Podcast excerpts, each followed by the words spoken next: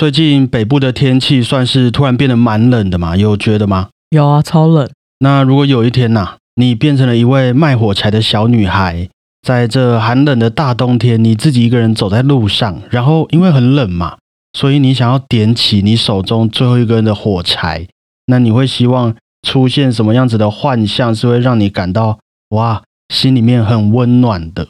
应该是我喜欢的人，然后在家里都围着暖炉，非常温暖。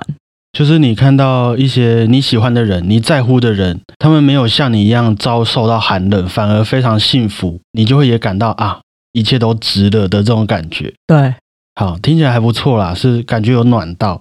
那我觉得到了一整年的年末啊，又遇到这种冷冷的天气，不免俗的都会让人家开始回顾过去这一整年自己到底干了什么事。那有些人可能吃吃喝喝过了一年，有些人也许经历了自己人生上的转折，毕竟疫情的摧残，这谁都说不准嘛。不过无论如何，我觉得基于我们频道的立场啊，虽然我们平常就蛮温柔的，还蛮温柔的，但是在这寒冷的年末，我们应该可以录一集像是你刚刚点燃的那个火柴那样，带给大家温暖，然后一起结束这一年的一集节目内容，怎么样？听起来应该很不错吧？我觉得以我们的个性，大家会听到满身大汗吧？会中暑是不是？对啊，但是还是要讲一下，虽然我记得卖火柴的小女孩最后是不是过世了？诶好像是嘛。不过我只是比喻啦，就是诶，我们点燃今年的最后一根火柴，来结束这一年的时光，然后迎接二零二三的这个概念。哦，不像卖火柴小女孩就死掉了这样。对对，她后面还有飞到天上嘛，那我们就是诶迎接二零二三这样我是 happy ending。，Happy Continue。哦，好，好，所以今天在节目的名称上，我们也就尽量带给各位一个温暖的氛围啦。其实和你刚刚形容的很巧合的很像，就是我想说今天要来举办一场大家可以围在一起听的姜母鸭音乐会。哦，那吃素的朋友们也可以哎来一碗姜汤，就是让我们来一起好好的把音乐听完，然后度过这心暖暖的一个小时这样子。那我来先把外套脱了吧。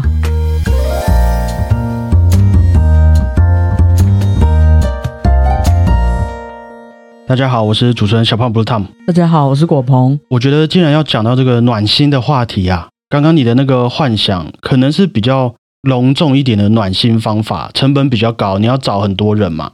那有没有一些比较小的日常的行为是也会让你感到温暖那种贴心的感觉的？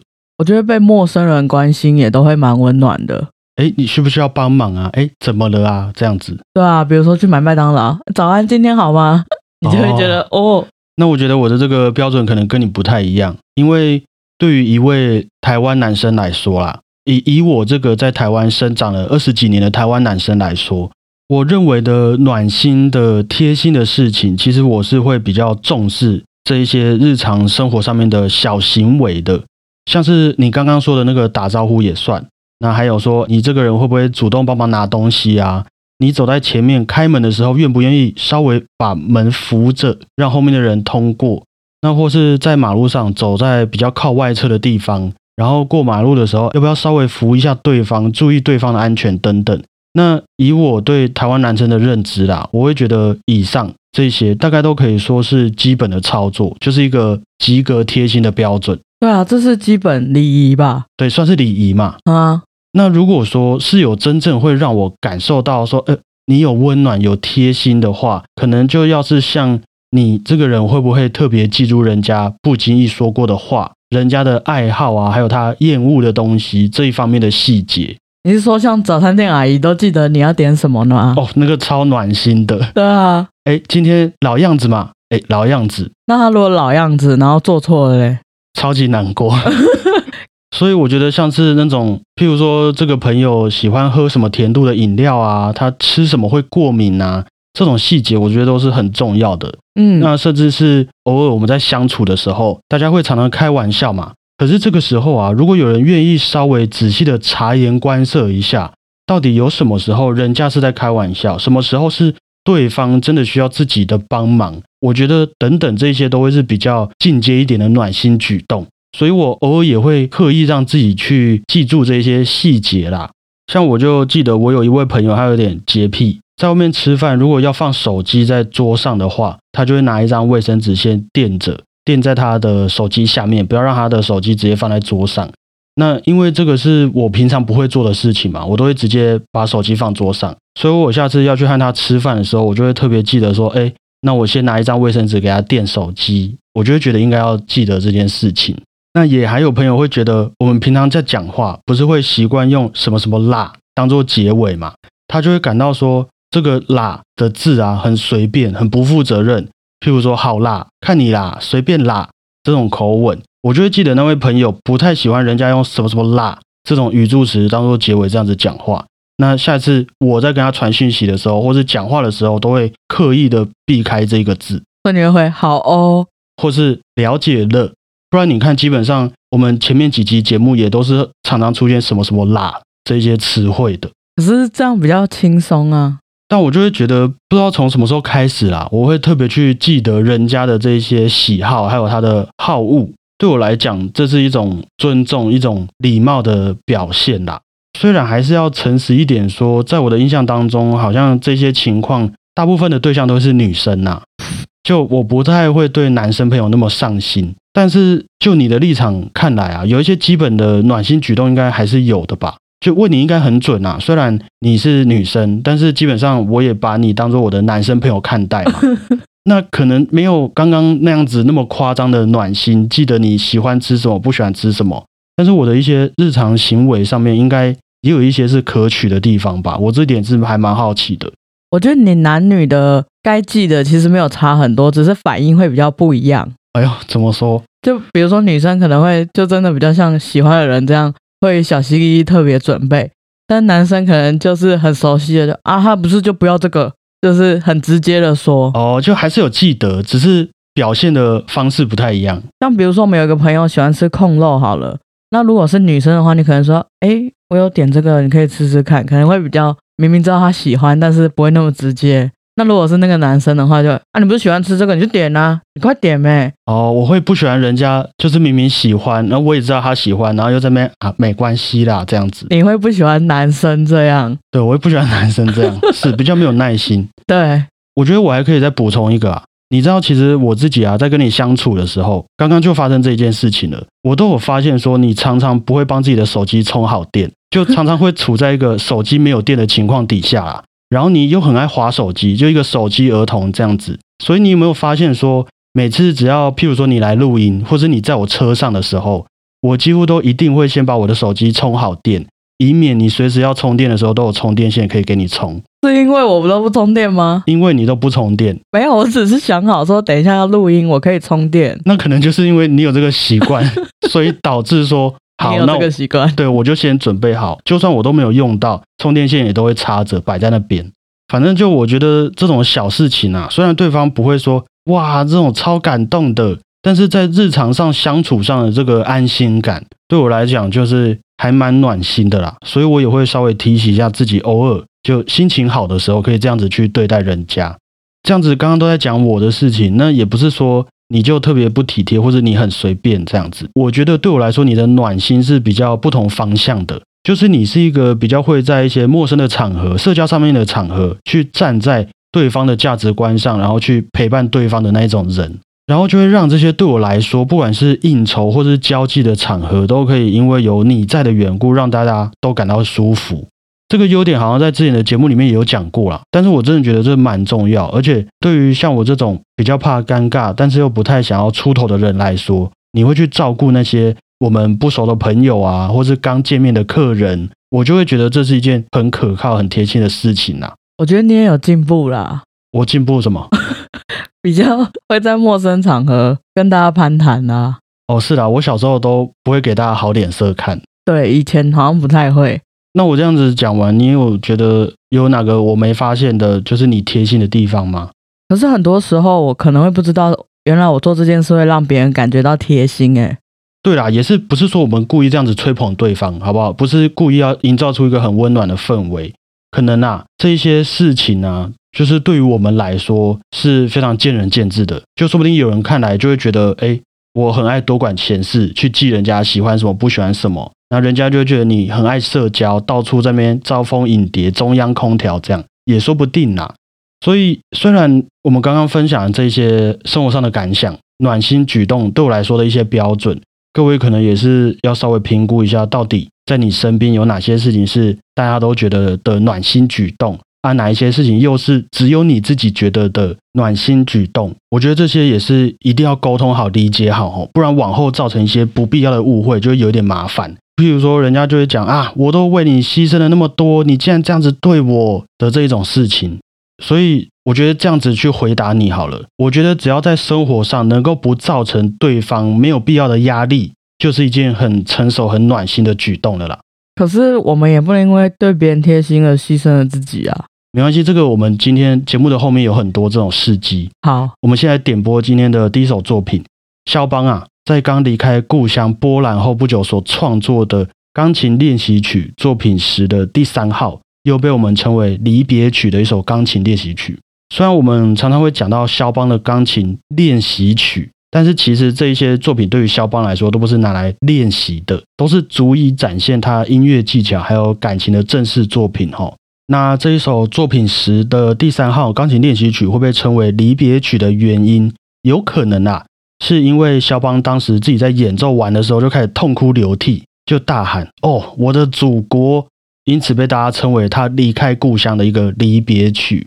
那也有人说，其实肖邦只是在怀念他在波兰的这个女朋友而已啦。不过无论如何，这部钢琴练习曲还是被肖邦视为他在接下来的一辈子都再也找不到的优美旋律的一首歌曲。而且对于我们来说，即便这首作品旋律很好听，但是他在演奏上的处理也还是非常有难度的哈。除了右手的旋律、左手的伴奏以外，在中间也还有第三个声部在扮演一个生生不息的情感。待会各位可以听听看呐，那这样子传达出来的离别曲，也就慢慢变成了肖邦的众多钢琴作品当中最受大家欢迎的作品之一了。听起来很难过，感觉就不会温暖啊。哦，听起来不会温暖，是不是有点寒冷了？对啊，我给你一个解释啦，其实就是因为我们的心中一直都有这个人事物的地位，所以才会感受到他的离别嘛。那换句话说，套一句八点档的台词。也是因为我们的心中一直都有他们的位置，所以这些事情才又可以说是从来都没有离开过我们嘛。这招可以，这样解释有比较温暖的感觉吗？有，有了，有。好，肖邦的钢琴练习曲《离别曲》点播给各位啊。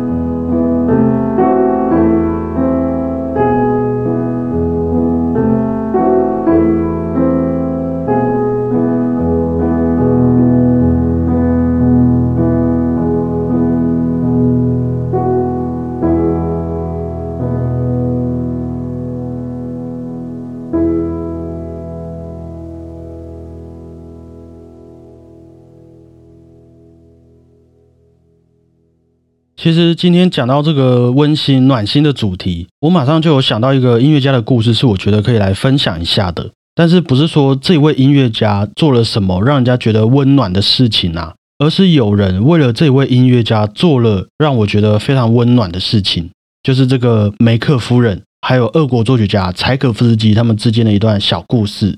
那我们先来认识一下这一位梅克夫人哈。她在十六七岁的时候啊，就嫁给了一位当地贵族出身的工程师。那原本她老公只是一个小小的公务员，每天很认份，然后也没有说很有钱这样子。但是就在梅克夫人的鼓励之下啊，她老公也辞掉了他公务员的身份，开始以他工程师的专长去发展新的事业。结果后来就成为了一位俄国的铁路大企业家。但是啊，就在梅克夫人四十五岁左右的时候，非常遗憾。她的企业家老公过世了。那根据遗嘱呢，她老公留下了大约换算成现在的台币是几十亿的遗产，还有铁路公司，就让梅克夫人给继承了。好暖哦，很暖哦。那也差不多在这几年的时间啊，梅克夫人偶然听见了柴可夫斯基的音乐作品，察觉到他音乐当中与众不同的生命力。于是也开始和这位小他九岁的作曲家取得了信件上的联系，想要认识一下，说：“哎，柴可夫斯基的音乐背后都在思考些什么呀？为什么会想要这样子处理他的作品啊？等等。”要追他？哎，我觉得梅克夫人绝对不是故意找借口是要去搭讪人家的。嗯，因为其实他们家从企业家老公还在的时候，就一直很支持一些当时的年轻音乐家们的。那梅克夫人本身也是一位饱读诗书、阅历无数的大文青呐，所以我在想，他们当时会这样子去联系、去理解一些音乐家们的思想啊，基本上应该是很正常的事情，就互相交流交流嘛。那刚联系上柴可夫斯基不久，梅克夫人就开始会在信件中附上一些作品委托的创作费用，一次付一些，一次付一些。他也希望自己那么有钱，他的日常收入能够流向一些他自己觉得更有意义的地方嘛。但是对于柴可夫斯基来讲，对啦，当时三十几岁的他非常缺钱是事实，他也的确有欠人家一些啦。可是他也不想要好像是吸血虫一样假装没事，然后一直拿人家梅克夫人的钱呐。即便是人家有钱想要赞助你，我们也要问心无愧嘛，至少哎可以达成个协议等等。于是柴可夫斯基就和梅克夫人坦白啊。我很感谢你的好意。我说我不需要这些费用，绝对是骗人的啦。我的确需要一些金钱来结清我的债务问题，还有家庭上面的开销。那如果你还愿意支持我的话，能不能就借我三千卢布，让我付清那些债款，从中得到解脱之后，我们就干干净净的。你问你想问的问题，我跟你交流我想交流的想法呢？呃，这是什么意思啊？就是说，我虽然知道你愿意赞助我，但是我也不想要一直不明不白的拿你的钱，所以我让你知道说，哎，我现在就是需要多少的费用来还清我的贷款，我们就说清楚讲明白，我就很完全的告诉你我现在的财务状况啦。那之后就不需要再给他钱吗？之后就是看你梅克夫人的意思啊，亲兄弟明算账啦，我们不要把这些东西掺杂在我们的情感里面。哦，可以理解。但是这三千卢布啊，换算成现在的台币，差不多是三百三十万左右啦。就依我的这个换算没有错误来说的话，不过梅克夫人得知柴可夫斯基有这样子的经济状况，她也没有觉得不开心，说：“哎，你怎么跟我越要越多钱呐？”反而哈，因为柴可夫斯基的这种坦诚，这种一般人不会有的信赖，我不会随便把我的家底跟你讲，也就让梅克夫人感到很安心呐。就哎，你让我知道你的立场。让我知道你用钱的目的，OK？那我们就干干净净的说好，以后啊，每一年我会付给你六千卢布当做生活费。那代价呢，就是你要辞掉那些琐碎又没有多少钱的工作，好好的作曲，好好的成为柴可夫斯基。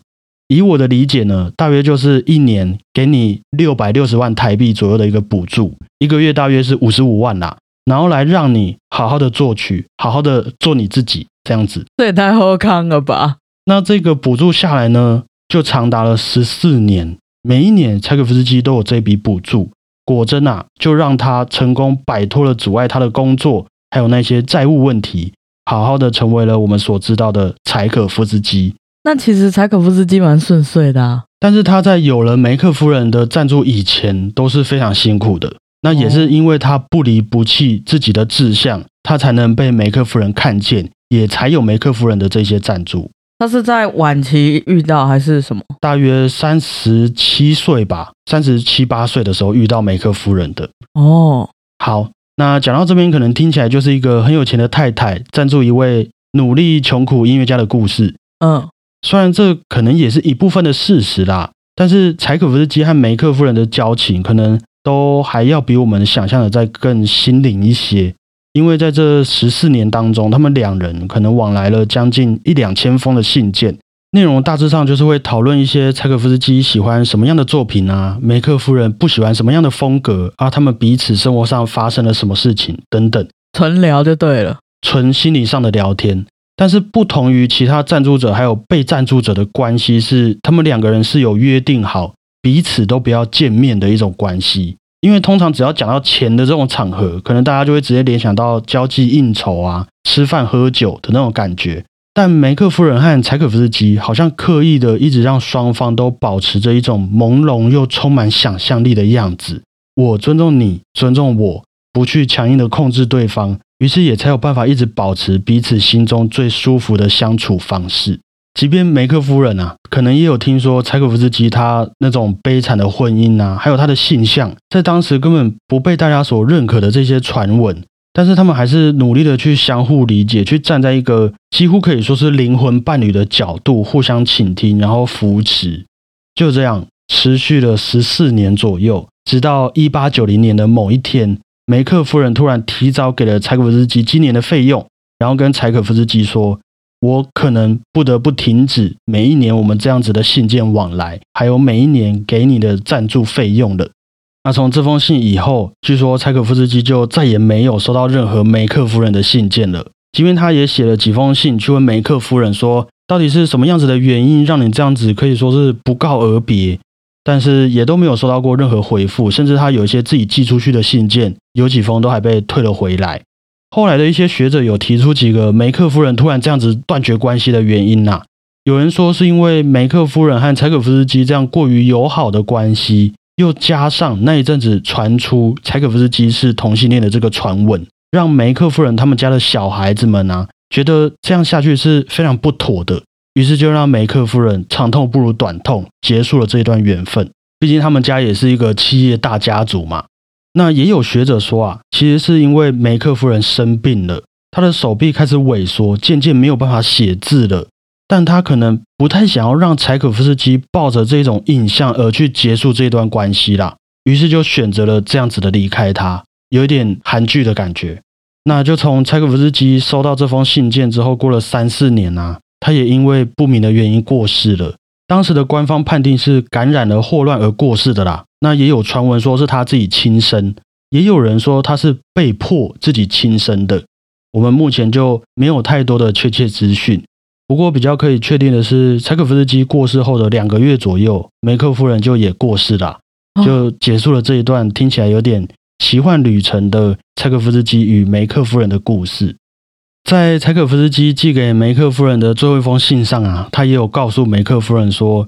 我会记得你的友谊、善良，还有物质上面的帮助，直到我最后一口气。当你无法再和我分享你的财富的时候，我也会竭尽全力的表达我对你无限的和蔼可亲的感激之情。我可以毫不夸张的说，我从未忘记过你。每当我想起自己的时候，我总是也总会看见你的身影。也请你非常深刻的理解，没有人比我能够更同情，还分担你所有的苦难的。大概就是这样子的一个内容啦，但是没有人知道梅克夫人究竟有没有收到这最后一封信。那虽然我一开始看这个故事的时候，还是会一直想到那几百万的事情。对啊，我刚刚就在想，他究竟是因为钱，还是因为感情？感觉不管发生在谁身上，如果有这几百万，都会很暖心呐。对啊，但是我觉得作为学音乐长大的孩子们啊，我们也见过许多的赞助者啦，啊，可能也不止我们，许多的餐厅、超商的店员、老板，或许也都见过许多愿意出钱的顾客，还有投资客。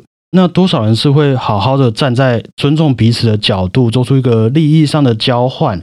又有多少人会摆出一副？我出钱，我大爷还不愿意尊重专业的这种态度，所以我觉得要遇见一对梅克夫人还有柴可夫斯基这样子，几乎可以说是知音，又像是赞助商和创作者的这种关系，也绝对是非常少见的啦。那当然，我们自己也要是柴可夫斯基，才有可能会遇到梅克夫人嘛，不然顶多就是诶果鹏遇到小胖，然后我们开了 podcast，就这样而已，就没有那些什么几百万十四年了。就分享一个我自己觉得算是很欲擒故纵的一个暖心故事给各位啦。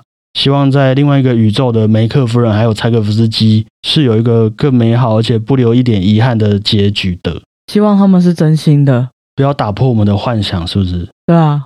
好，那接下来要点播的这首就是柴可夫斯基在梅克夫人常年的资助底下，渐渐成长为一位大作曲家之后创作的作品。柴可夫斯基的芭蕾舞剧《睡美人》第一幕中的圆舞曲，点播给各位啊。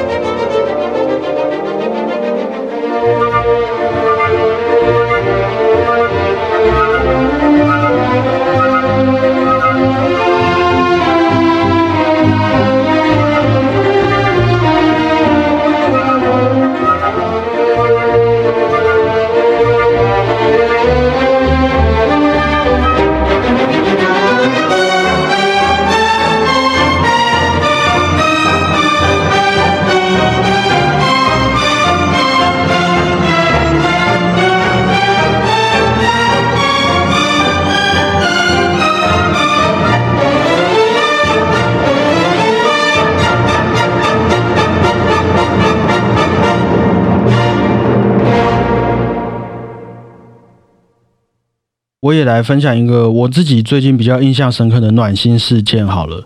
因为我家是住在大楼，所以底下不是都会有保全吗？嗯，他们可能就会在车道稍微指挥一下交通，或是帮一些住户开门，看看有没有陌生人等等。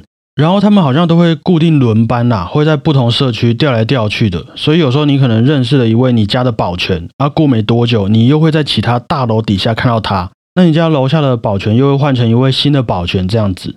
总之呢，那里面就有一位算是我比较常见的保全，比较年轻，他也比较常跟我打招呼的一位保全呐。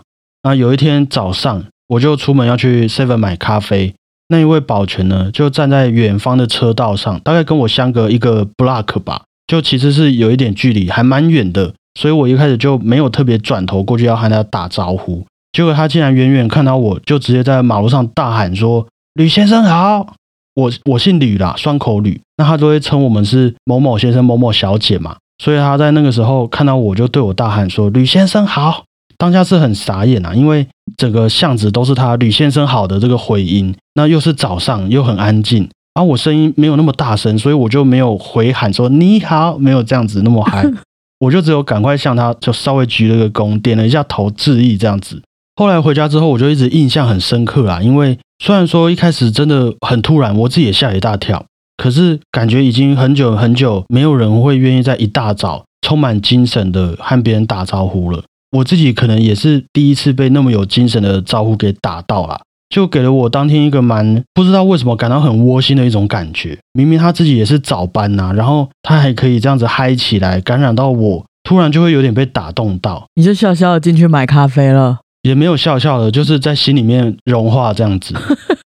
在这边也分享一下这个暖心小故事，希望各位明早都能充满精神的和大家打招呼哦。我也有一个印象蛮深刻，是好像有关于你哦。我对我怎样？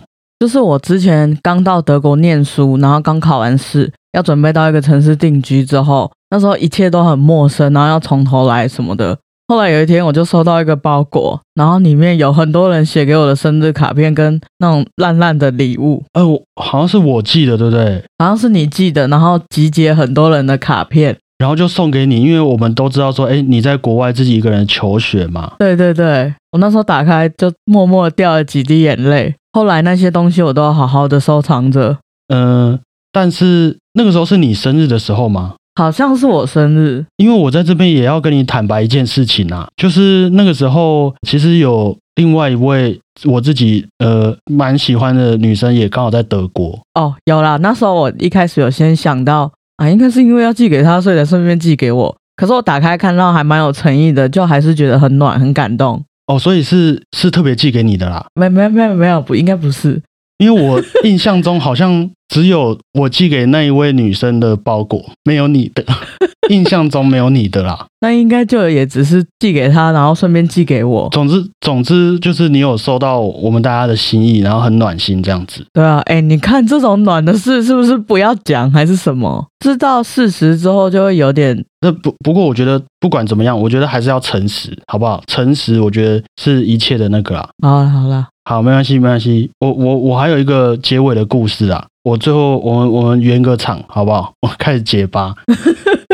其实我在想今天这一些暖心故事的时候啊，有一件是我学弟遇到的事情，我就还蛮想要分享一下的。就是以前我们还在念大学的时候，有一次我和几位同学还有学弟要去外面演出，然后大家就约好在学校的一棵榕树底下集合。那我这一位学弟呢，他就先提早到了，他也想说，反正还要等大家，不如我先把我的乐器拿出来吹一下，稍微暖一下身，热一下嘴，为待会的表演做准备。于是他就在榕树底下吹他的乐器。那我那一位学弟是吹低音号的，吹兔把，所以他就吹很多很低沉的音符，当做一个暖身。这个时候呢，就有一位阿姨从马路的另外一头走过来，然后停在我学弟的面前听他吹乐器。那我们这些学管乐的都知道，通常有人会这样子停下来看你，待会一定会问你说：“哎，这弟弟这是什么乐器嘛？”那果不其然呐，在我学弟稍微停下来的时候，那位阿姨就问他说：“哎，你这是什么乐器？”然后他又问了我学弟说，能不能稍微缺点旋律，或是演奏一首曲子给他听。于是我那学弟就自己随便即兴了一小段比较慢的旋律，因为想说要演奏给阿姨听，但是自己也要热嘴，也要暖身嘛，所以就吹一些比较温柔、比较慢的曲子这样子。结果吹到一半啊，那一位阿姨就在我的学弟面前哭了。学弟就赶快停下来问阿姨怎么了啊？我我我自己也没有吹到那么糟吧？怎么就哭了？结果阿姨就跟他说，其实是因为他妈妈前两天过世了。那今天早上他在学校自己散步的时候啊，听到我学弟吹乐器的声音，感觉就像是他妈妈在他耳边说话的那种语气一样温柔。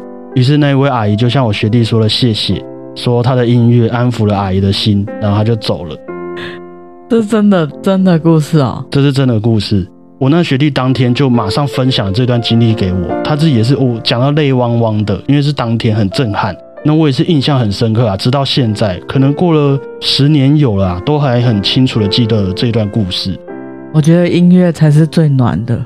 你觉得音乐是最暖的，是不是？对，也是因为我们在这无数的演出，还有各种比赛考试的期间里面啊，真的会很常忘记说。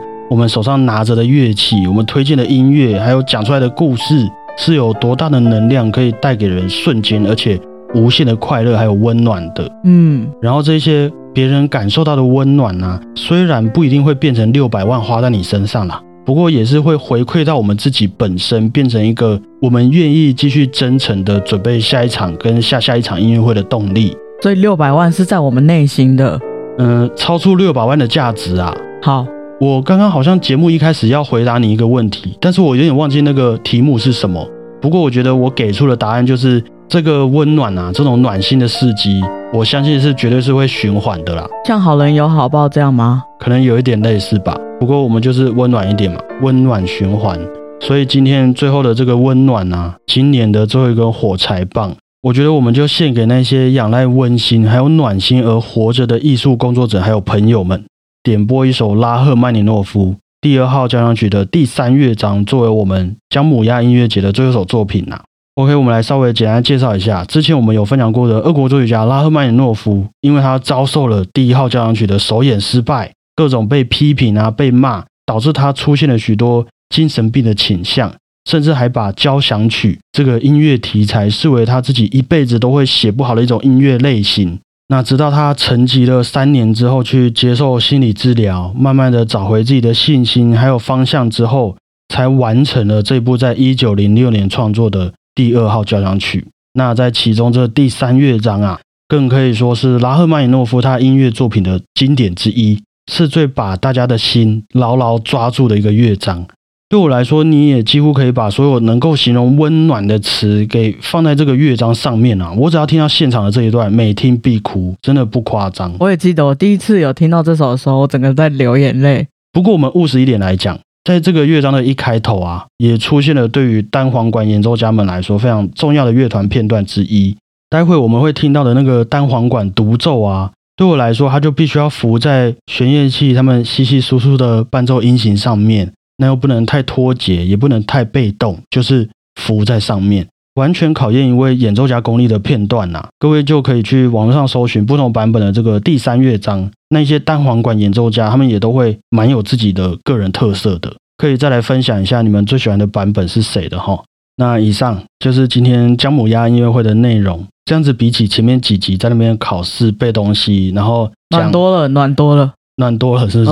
你有感受到我们的这个温情，没有那么残忍的感觉。那也希望各位有稍微被温暖到啊。如果没有的话呢，我觉得就是时候去找朋友吃姜母鸭呀，和家人吃个圣诞大餐呐，或是诶找一位伴侣一起度过今年的最后一段日子，都是哎很温暖的事情啊。那接下来就让我们点完今年的最后一根火柴吧。拉赫曼尼诺夫第二号交响曲的第三乐章。感谢收听，我是主持人小胖布鲁汤。谢谢大家，我是果鹏。大家再会，拜拜。今年也辛苦了啊，这样有没有又更暖了？这样好像明天就要跨年呢。哦，有点多了，是不是？哦，我觉得暖就要有点不小心这样。那要怎样？那这个火柴你们就自己点吧。哦，这种霸道总裁，各位，这个火柴我们就自己来点吧。